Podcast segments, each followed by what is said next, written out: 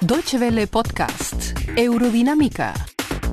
Novedades del campo de la ciencia, la tecnología y el medio ambiente. Una verdadera hazaña tecnológica vuelve a poner en primer plano la exploración espacial.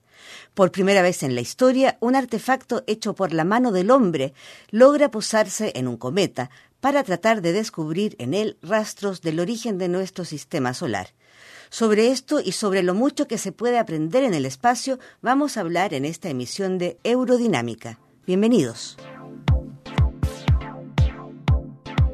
La misión de la sonda Rosetta nos ha hecho volver nuevamente la mirada hacia el espacio. Grandes son las expectativas cifradas en los datos que pueda recabar el módulo Philae en el cometa 67P Churyumov-Gerasimenko. El módulo está equipado con una perforadora, aportada por Italia, para extraer pruebas del suelo. También cuenta con aparatos de laboratorio para analizar materiales y determinar qué moléculas pueden encontrarse en el cometa. Algunos piensan que hay carbono o incluso agua. Y si se descubren sustancias orgánicas como aminoácidos, se podría obtener indicios del surgimiento de la vida en la Tierra. Cuando un cometa se acerca al Sol, se produce actividad, se libera gas y polvo. Por eso no vemos el núcleo, sino solo lo que está alrededor.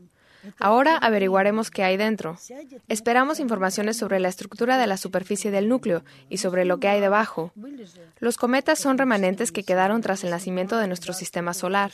Con las nuevas informaciones podremos sacar importantes conclusiones sobre el surgimiento del sistema solar y su evolución.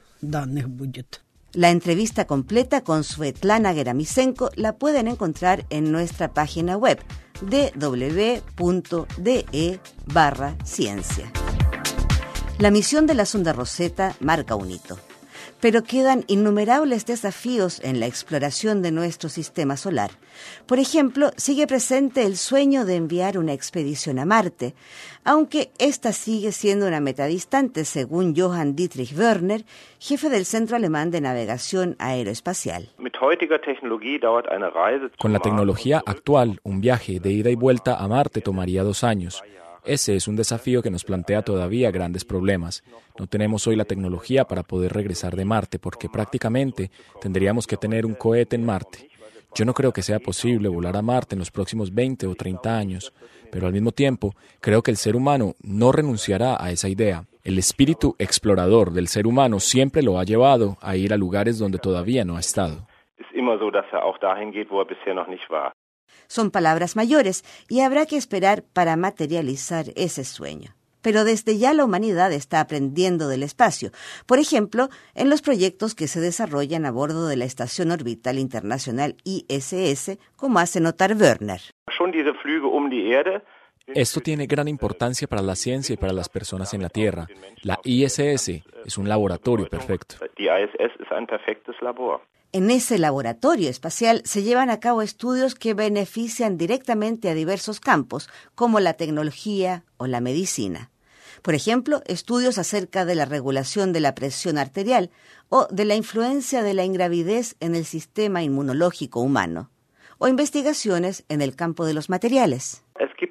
Hay experimentos, por ejemplo, para desarrollar innovaciones técnicas. Se han hecho pruebas con aleaciones de metales que en la Tierra no se pueden llevar a cabo sin más, porque los metales se separan debido a sus diferencias de peso.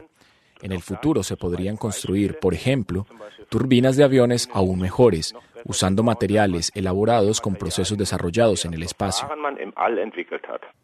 Las posibilidades son tan amplias como la sed de conocimiento que lleva al ser humano a tratar de alcanzar las estrellas, o mejor dicho, en este caso, los cometas y planetas. A juicio del jefe del Centro Alemán de Navegación Aeroespacial, la próxima meta de un viaje espacial tripulado no será, sin embargo, un planeta, sino una vieja conocida, la Luna.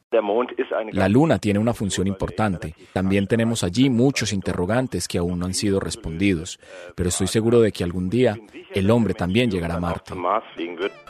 Con este sueño que, como dice el experto alemán, algún día se cumplirá, ponemos fin a Eurodinámica invitándolos a volver a escucharnos la semana próxima. Hasta entonces. Muchas gracias por su atención. Más informaciones sobre nuestros contenidos en nuestra página de internet www.de y en Facebook y Twitter.